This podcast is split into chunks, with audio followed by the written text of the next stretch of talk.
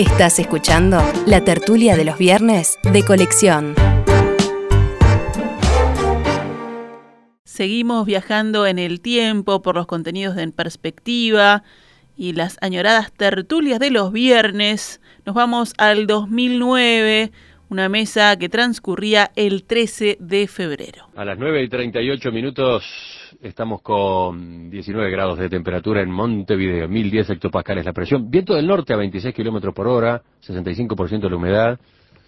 ¿Qué tal la mañanita? ¿Qué tal? Mira, la mañanita bárbara. Calculo que Alfonso el Cusco debe estar paseando y olfateando árboles, porque me divertí mucho en una nota, no sé en qué diario sale, donde parece que a la ventana no sacaba dos perros, sino que sacaba uno solo y el otro que ladraba era él. ¿Quién es Alfonso el Cusco? Pero, oíme, primero, lo, lo escuché en el, el espectador, que Sí, estás hablando de Alfonso, el, el, vecino y- del y lugar que donde ayer quiso hacer su acto Danilo Astori y, Y se lo- encontró con y- todos esos problemas de ruido. y este y, a- y lo ¿Y tú decís que el otro y- Cusco era el mismo? que era él ¿El mismo digamos que no sacaba dos perros porque se decía que te aclaro digo eh, este que el otro no que sacaba un perro y él que ladraba por eso calculo que ahora está olfateando los plátanos Y además no cumplía con las restricciones de agua, parece. La usaba para tirársela a un candidato, ¿no? ¿Te das cuenta? Hay que no sé. y bueno y la nota termina diciendo ladran Sancho señal que cabalgamos De acuerdo.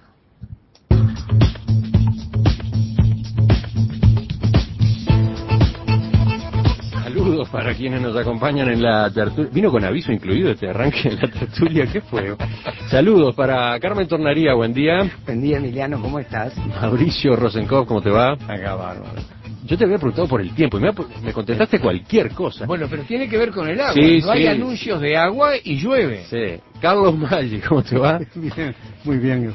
Y Alberto Verde Volonté, ¿qué dice?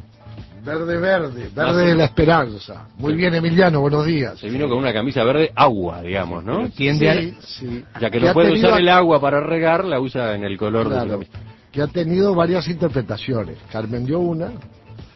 Yo simplemente he dicho que eh, me comentaron que el verde crea paz, buena onda, por eso me lo pongo. Bueno, hay tres verdes, ¿no? Verde militar, sí, verde ambiental Y verde socialista. verde mate.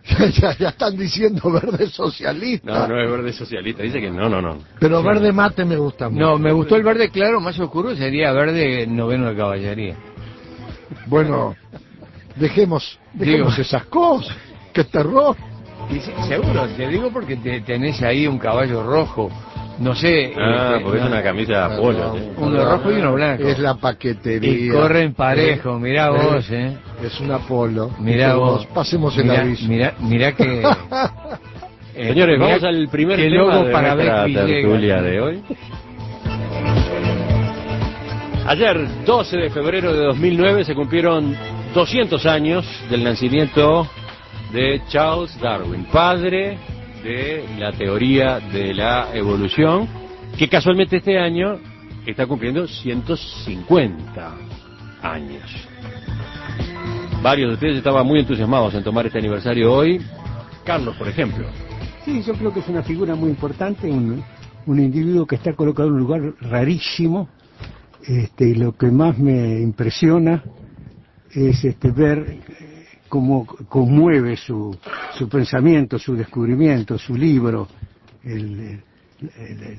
sobre las especies, este, tanto a, a los cristianos como a los judíos, y tanto a los idealistas como a los materialistas marxistas. A los marxistas también los conmueven lugares eh, extraños que duelen. Y eso me causa mucha mucha impresión a mí, que haya un hombre tan extraño que haya pensado de una manera... ¿Aquí es una interrupción? Querido, Eh, Marx era contemporáneo y le mandó el capital y Darwin nunca le dio una respuesta de tú comentario. sabes que veo que sos un tipo muy observador. Eso está en el artículo de Ramón Carreo, que se publicó en el ABC el 11 de febrero de este año. Yo dije muchísimas veces una cosa que, que salta a la vista y que no es nada original, que los dos trabajaban en Londres al mismo tiempo, Marx y Darwin. Y que, qué curioso que la teoría de Darwin se base en la lucha por la vida y que la teoría de Marx se base en la lucha de clases. se parecen demasiado, estaban juntos y al mismo tiempo, hay modas y hay copias. Pero resulta que lo de Darwin es primero, a, a tal grado que cuando aparece el capital, lo que tú estás diciendo, este, Marx le pide a Darwin que le permita el honor de dedicarle el libro. Y Darwin de manera muy este, cortés le dice que prefiere que no. Pero es una anécdota que yo no conocía y que es muy reveladora de lo que estoy diciendo, de que hay ambientes donde las cosas están en el aire y unos en cierta medida copian de otros. Es decir, Marx es un formidable sintetizador de cosas ajenas. Fue capaz de meter a Hegel en, una, en, su, en su doctrina siendo su antagónico. Y también mete a Darwin. Entonces los, los marxistas tienen cierta inquietud cuando, cuando yo digo que en buena medida Marx hizo, cometió la aflojada de copiarle a Darwin una, un, un, sesgo especial que le dio a su... Pero mucho más sucede con los, con los católicos y con los judíos. Y eso a mí me llama mucho la atención también este, por, por cómo caminan los pensamientos y cómo a veces no caminan. Es decir, las religiones están apegadas al folclore judío. El folclore judío es un hecho poético, no es un hecho científico, no es una verdad, no cuenta algo que haya sucedido. Figura algo, configura algo, personaliza algo. Dice, Dios creó la tierra en tantos días y después creó al hombre y lo hizo primero de barro. ¿Y que vamos a creer eso que era verdad? Y la iglesia lo sigue sosteniendo y hacen problemas. La historia de, Pero, pero, de la... No, le, aclaremos, la iglesia ha aceptado. eh, No, no, la perdoname una cosa, perdoname una cosa. La iglesia no aceptó, la, la iglesia fue obligada a aceptar que es muy diferente. La historia del creacionismo católico y la, y la historia de, la- de las especies, la evolución de las especies de Darwin, chocan en Estados Unidos, pero chocan con fecha febrero del 2009. Siguen chocando todavía la enseñanza de una doctrina y de la otra, primero, el catolicismo la quiso impedir en las escuelas, que se enseñara la evolución de las especies porque era una cosa humillante para el hombre. Darwin contesta, el hombre no tiene que ser tan presuntuoso, ¿por qué pretende que lo haya creado Dios? ¿No? Y contesta bien. Este, yo pienso, eh, además la, en este, el artículo mejor que he leído, fue muy buena la producción esta semana para nuestro trabajo. Porque la- los, Saludos los- para Javier los Castro materiales que con la mandó selección Javier. de artículos que hizo Sí. para que ustedes prepararan esta charla. Sí, de- sí, la- la- la- el material que nos mandó Javier Castro era muy bueno y muy abundante. Y entre ellos, ese artículo de Ramón Carreo, que a quien no conozco, que lo publica en la ABC de, de Madrid, este, el 11 de febrero, hace un poquito, donde se dicen cosas sobre Darwin realmente formidables, porque él está basándose en los apuntes autobiográficos de, de, eh, Darwin. En cada momento tiene una opinión, tiene un chispazo de Darwin. Es muy lindo el artículo. Y este, la, lo que yo decía es, ¿cómo puede una institución cultural, que es la más importante eh, del mundo, basarse en una cosa tan infantil como el, el folclore de un pequeño pueblo para explicar los fenómenos creacionales del universo? Son fenómenos folclóricos al último grado, porque... Disculpen que yo les haga una pregunta elemental. Para, para ubicar bien a los oyentes y quizás sobre todo a los más jóvenes, ¿por qué la teoría de la evolución entró en violenta colisión con la Iglesia Católica, sobre todo en el momento en que se Por- conoció? porque el Viejo Testamento cuenta la creación del mundo y del hombre y da una versión que es completamente contradictoria con la versión de Darwin que dice que las especies evolucionan, van pasándose de una especie a la otra por razones de azar o por razones de selección natural en la lucha por la vida, los más aptos van perdurando, los menos aptos desaparecen, y eso hace que en última instancia se pueda decir que el hombre desciende del mono después de una evolución.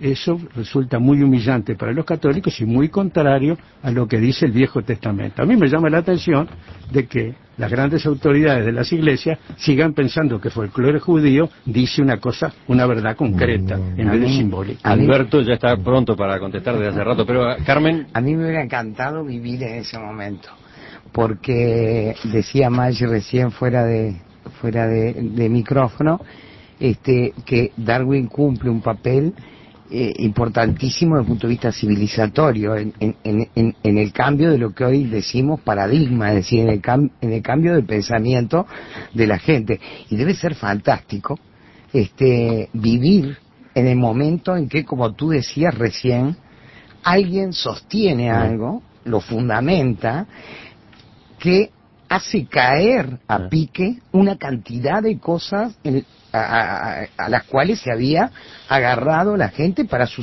sustento espiritual y material. Darwin era absolutamente consciente de la trascendencia de lo que estaba por anunciar y le costó mucho dar el paso, porque él no era un hombre polémico en sí mismo, no, pero además, rehuía las polémicas. Además, lo interesante, y para mi gusto, este, otra vez coincido con Maggi ahora, ¿qué pasa? Darwin es un individuo que era un científico por un lado y era un pastor por otro, es decir, él estaba interesado en el fenómeno religioso. Sí, estaba casado con una mujer. Exactamente. Entonces, ¿qué pasa? Es uno de esos individuos, yo creo que Varela lo fue en el Uruguay, ¿eh? en que nos ayudó a separar, obviamente que hay pelea, pero nos ayudó a separar el mundo de las creencias del mundo de la razón. Que, que obviamente tienen puntos de contacto, pueden convivir en un individuo, las dos cosas, pero son distintas. Mira, desde la audiencia, Diana dice que José Pedro Varela introdujo a Darwin en Uruguay. Exactamente.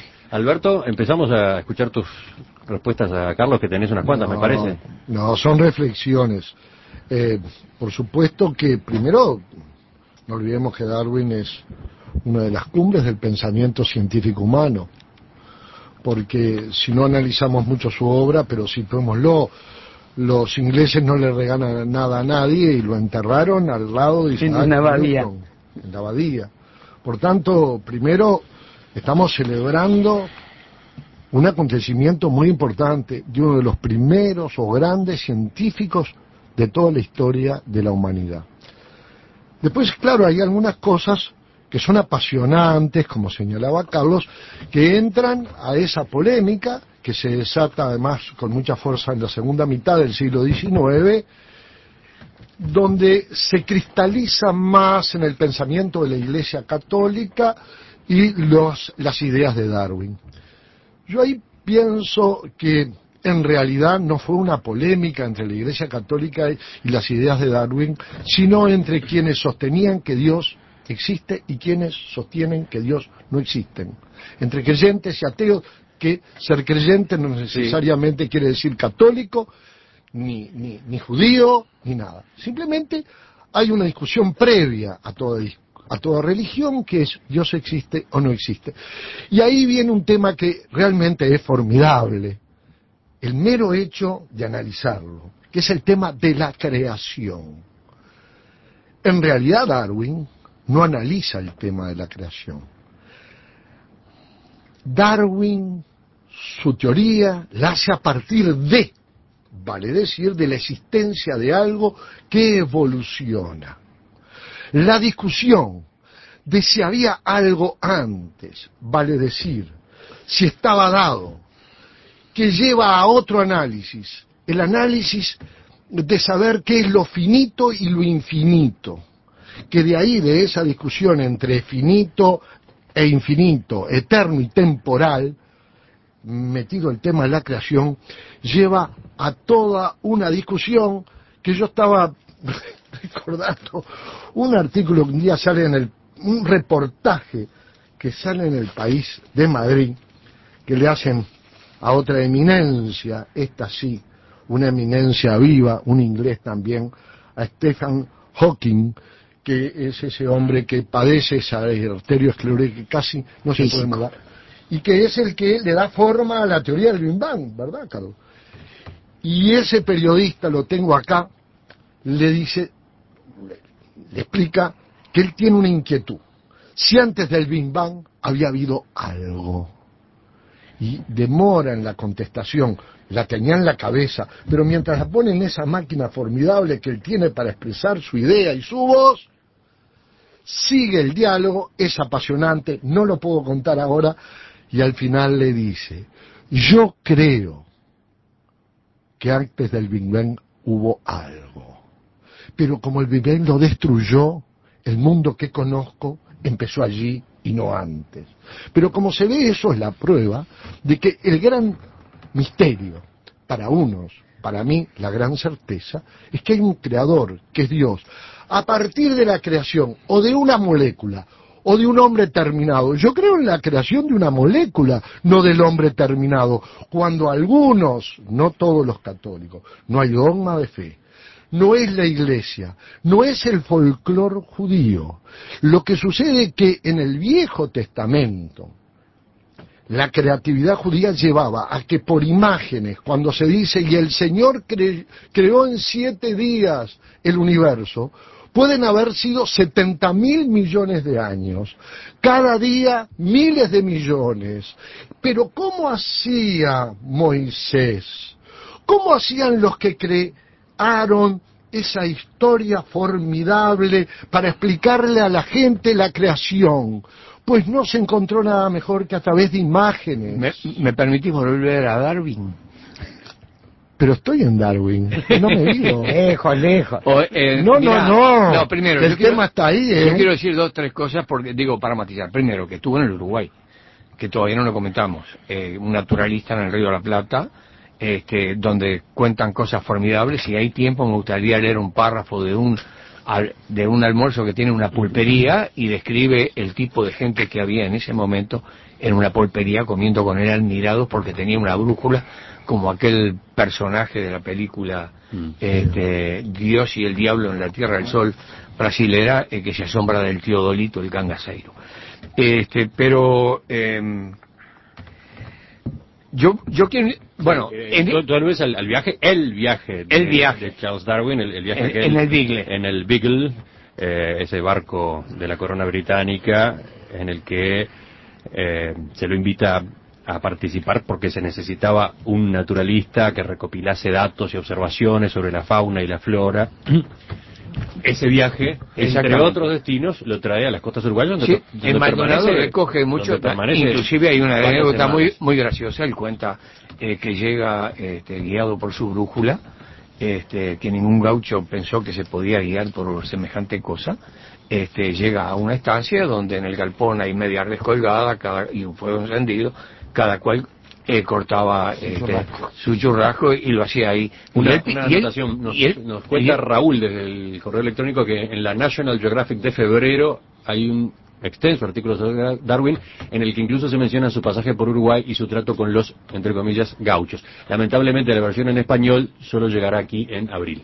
Sí. No, eso está publicado, Eh, yo- además. eso, Es un no, libro que sí, sí. Alfa, lo No, no, publicó no. Ángel Rama. No, no, por supuesto, eso es conocido. Lo que el oyente destaca es, es el artículo de National Geographic que dice vale la pena leerlo. Bueno, antes que me metas otro mail voy a ver si digo... Dale, no te hagas Nah, la víctima. oíme una cosa. Esta tertulia es así, vos sabes. Este, entonces, él no quiere churrasquear y pide leche, no hay leche. Entonces le dice, mira, no, no se le ocurrió pensar, pero me digo, mire, aquella está con la burra cargada. Este, y entonces se preocupa de enlazarla, de atarla frente a un palenque y trata de ordeñarla a la patada de la vaca. Al final, este, pidió una telepizza. Este, eh, pero yo quería hacer eh, algo que a mí, eh, digo, eh, me, produce una, una cosa fermental que es la duda. Y recurro ro- a Rodolfo Taliche, este, eh, siendo como soy en ese litigio este, más afín a la evolución de, de la especie. Rodolfo Taliche, que tenía cinco raíces muy metidas en la tierra, este, eh, dice, señala que no se ha podido constatar eh, ninguna macroevolución desde que se hacen las investigaciones. Se han constatado microevoluciones. Digo, agrego yo por mi cuenta, este, hay ratas, que después volveré al tema ese a través de Taliche, este, que una generación muere porque le afecta un veneno, pero a la siguiente ya está su organismo preparado para rechazarlo, digamos. Este, es decir, que resulta, y se, y se dice que la evolución de la especie no explica ni el, formi- ni el formidable cerebro del hombre, ni el formidable ojo del hombre, ni la trompa del elefante, ni el cuello de la jirafa.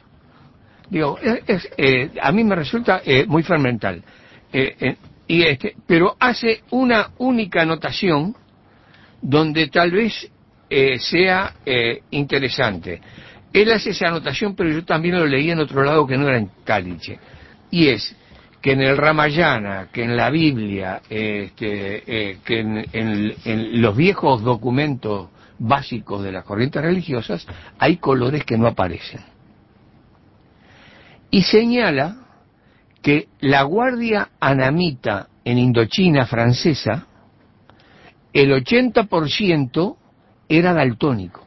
Es decir, que su ojo tenía colores que no habían evolucionado. Lo que quiere decir que un elemento de la evolución es que hoy vemos más colores de los que veíamos. Y la guardia anamita en el 80% tenía ese cosa. Y, esa, y eso me parece muy interesante y me parece eh, sumamente fermental. Es decir, eh, uno aprende, no cree. Mauricio, Eh, te podría este, dar argumentos coadyuvantes. Yo estuve pensando en eso, me llamó mucho la atención cómo en el mundo se han dado tres o cuatro comprobaciones extrañas y que son todas corroborantes de lo que había pensado Darwin. La primera, a mi entender muy importante, es la de que los metales mutan. Es decir, la teoría de los alquimistas que querían hacer oro con el hierro, y que era la, la cosa medieval, se cumple en cualquier reactor, en muchos de los reactores atómicos, que hacen del uranio plutonio. El uranio es uno de los cuerpos de la tabla de Mendeleev, plutonio es otro cuerpo. Se produce una transmutación adentro del reactor atómico porque el cambio de los electrones cambia de un cuerpo a otro. Así que la mutación en el mundo inerme se da, pero la mutación en el mundo vivo también se da. ¿Y de qué manera? ¿Cuál es el problema del SIDA? El problema del SIDA es que los virus son mutantes. Haces una vacuna para un virus y el SIDA cambia su constitución y, esa, y evita ser este, atacado por esa, por esa vacuna. Pasa con el virus de la gripe, sin ir más Pero, lejos. pero Sí. Maggi, esa es la base de la teoría de Darwin. porque ¿Por, por qué mutan? ¿Eh? Claro. Porque, porque la, la base de la teoría de Pero Darwin eso es una comprobación, tiene pero es con una- pero la es una adaptación comprobación muy moderna, del este. hombre, de los animales, Claro, de lo que es una sea, comprobación a muy la moderna. naturaleza, tratando de, de adaptarse lo mejor posible para, para poder qué, para poder Y sobrevivir. la tercera, la tercera prueba posterior a Darwin sobre su teoría es de origen, este es científico, mutación de los, de los elementos inertes, mutación de la vida.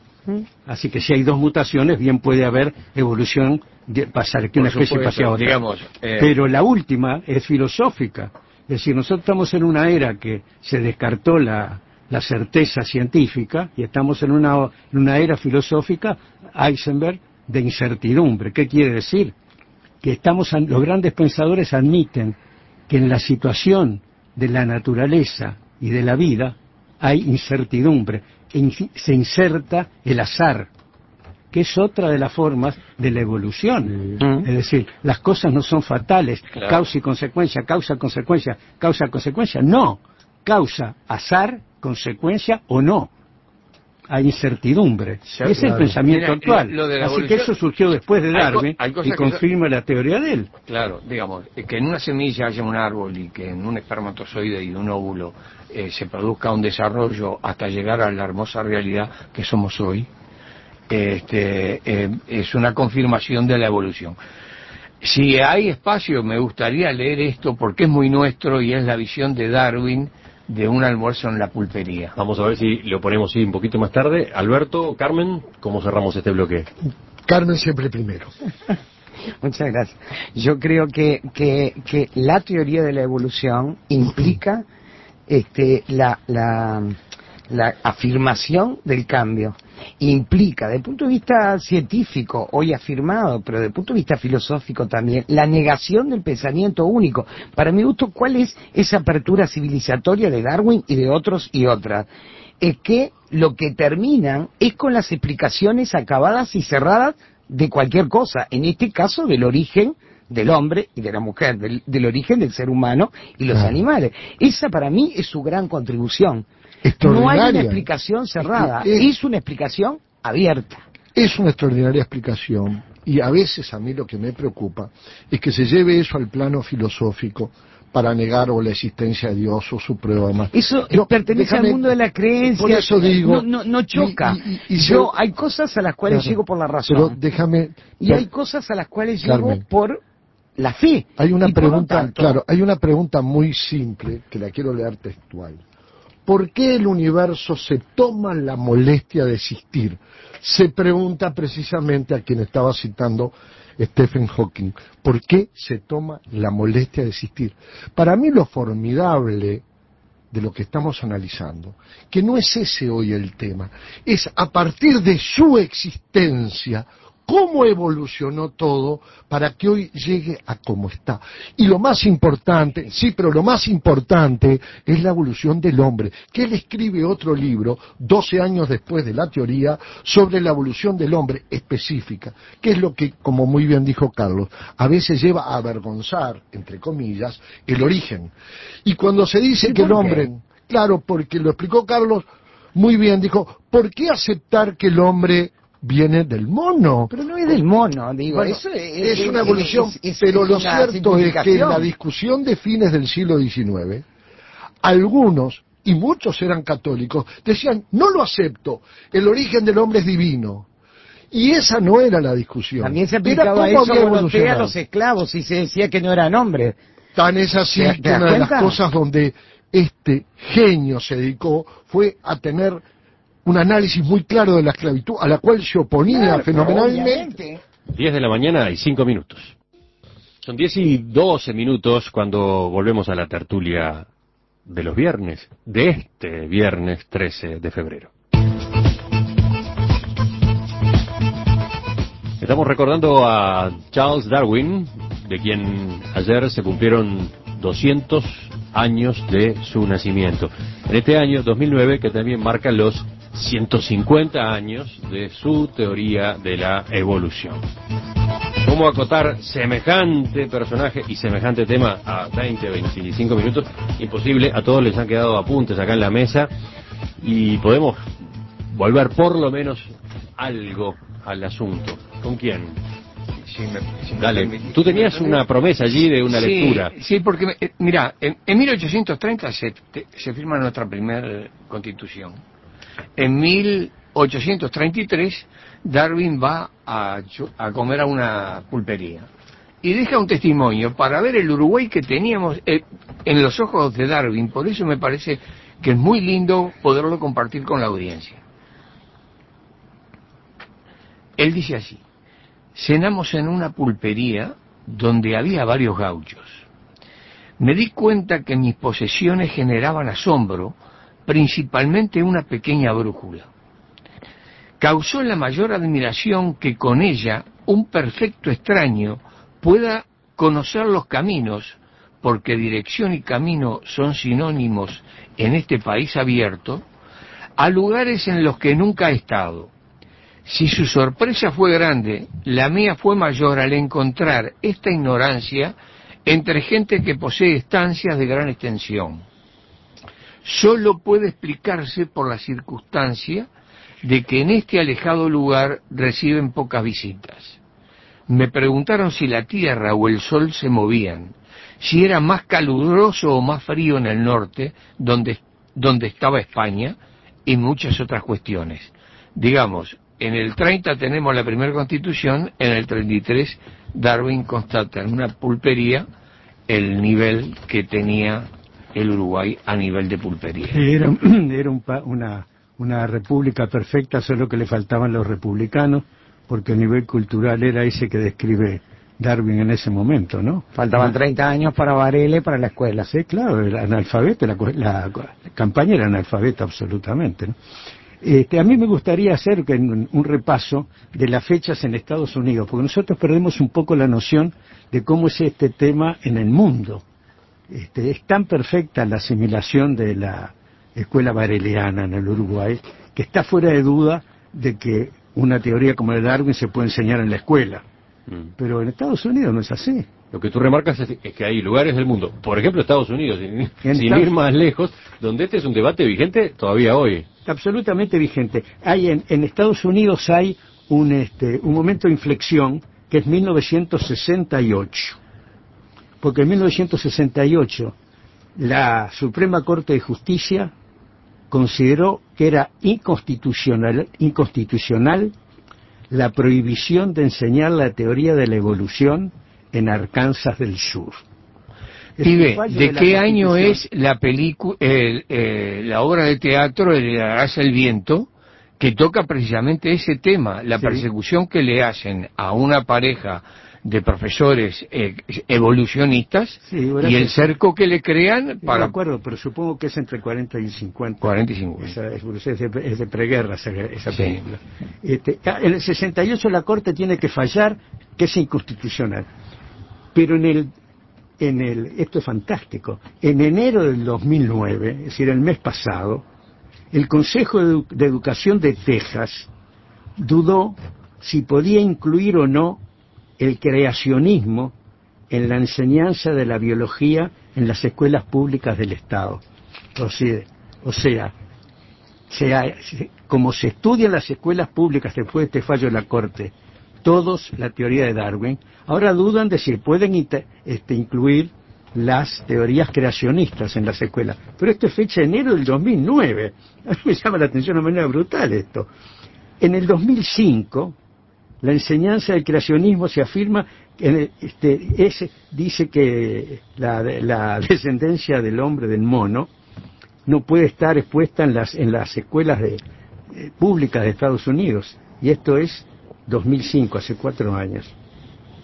Posteriormente, se volvió a discutir lo que se llamó el proceso del mono, que se produjo en Estados Unidos y es muy famoso, Sí. en, el- en el 1925. En el que se basa justamente Heredarás el viento, ¿no? Claro.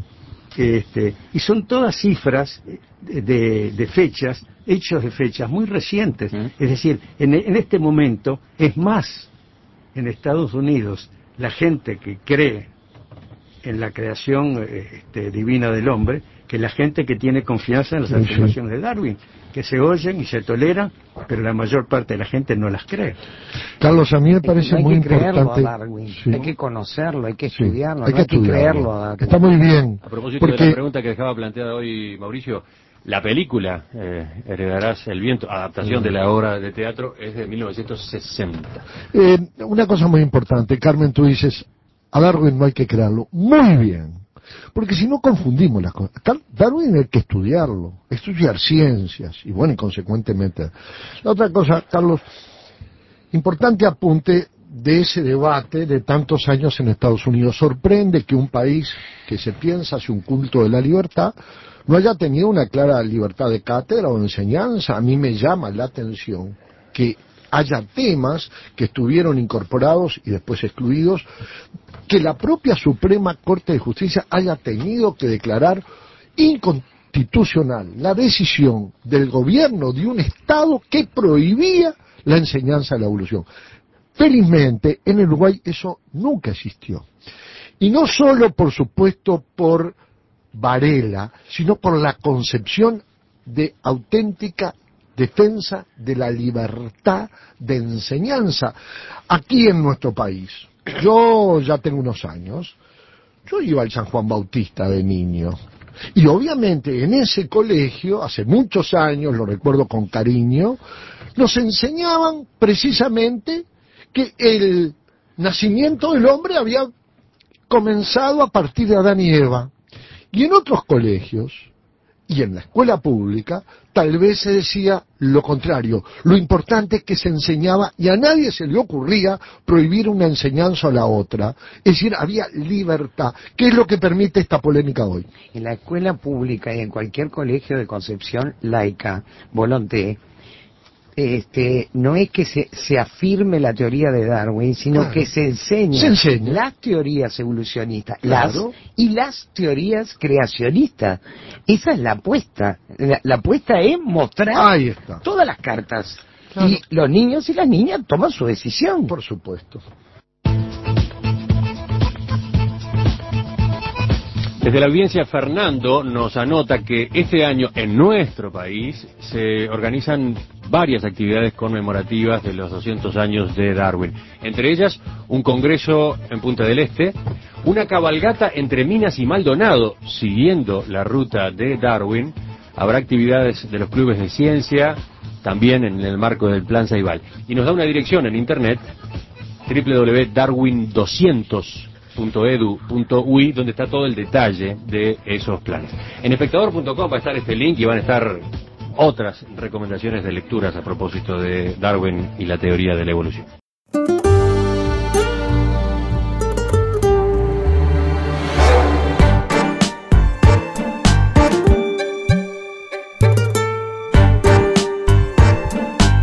Esta fue una realización de En Perspectiva Producciones.